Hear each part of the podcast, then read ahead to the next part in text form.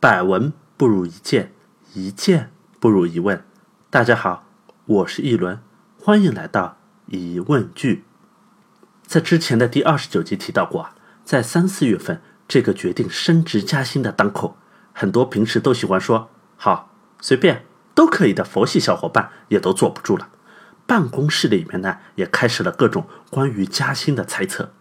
表面上呢，大家都是一个个埋头苦干，实际上呢，都在暗中密切的关注着从领导办公室里面走出来的小伙伴的脸色，来猜猜自己这次到底能够加多少。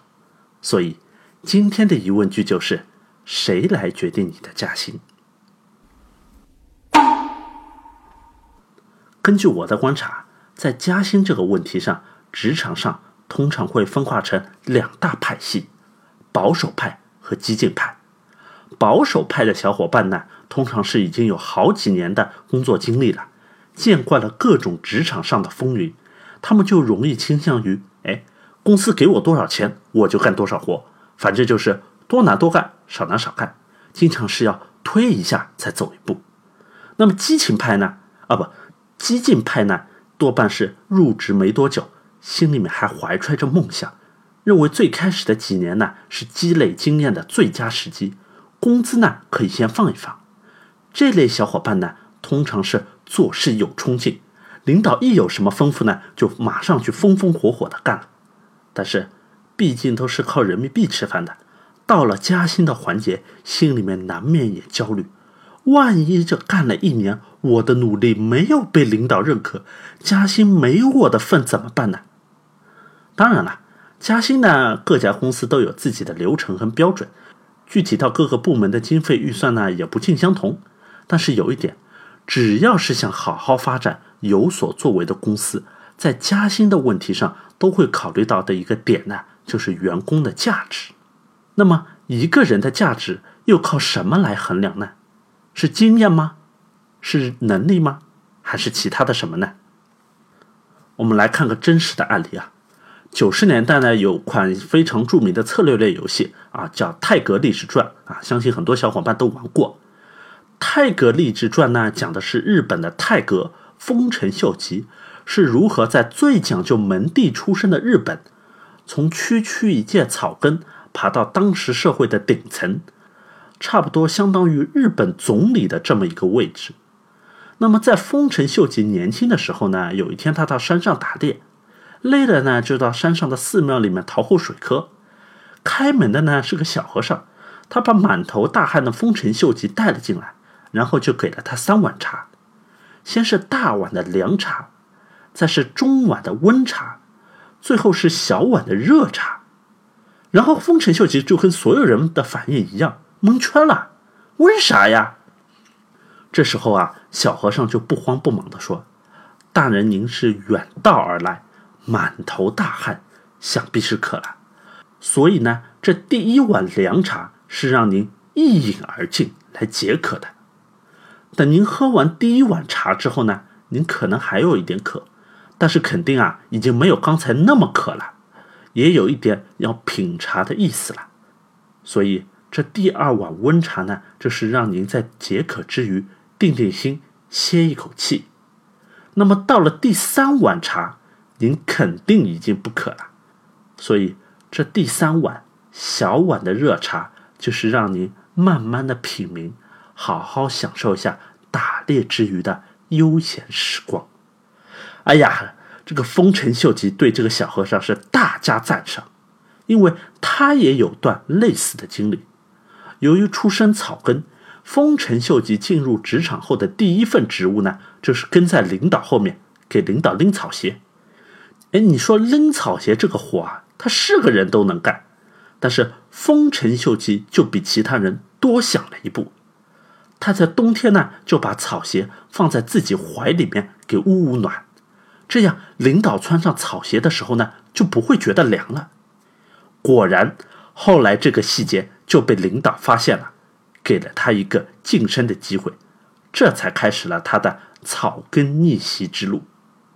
十几年后。丰臣秀吉又在这个小和尚身上看到了同样的做事情的态度，于是他也给了这个小和尚一个机会。在最后离开寺庙的时候呢，他把这个小和尚也给一起带走了。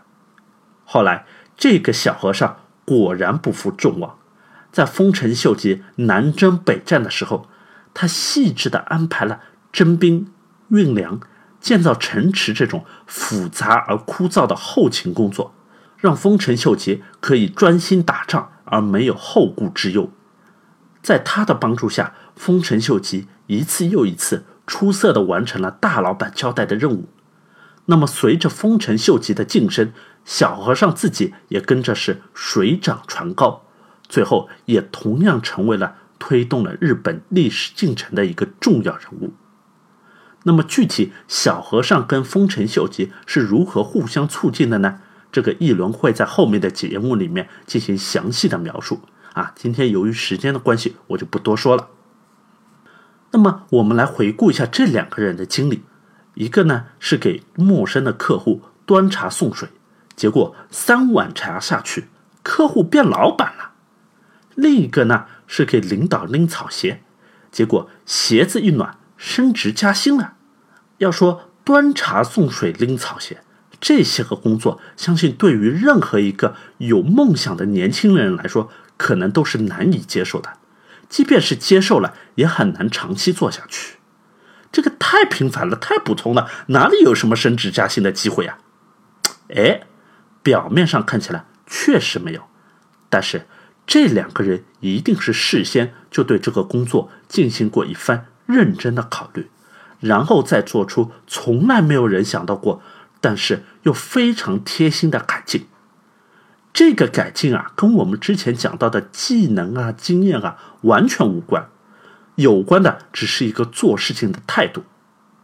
同样的，在现代的公司里面，特别是大公司里面，有文凭、有经验、有资历、有能力的人，往往是一抓一大把。但是，再大的公司，它能提供的机会也是有限的，给了你就给不了其他人。那么，有限的机会凭什么要给你呢？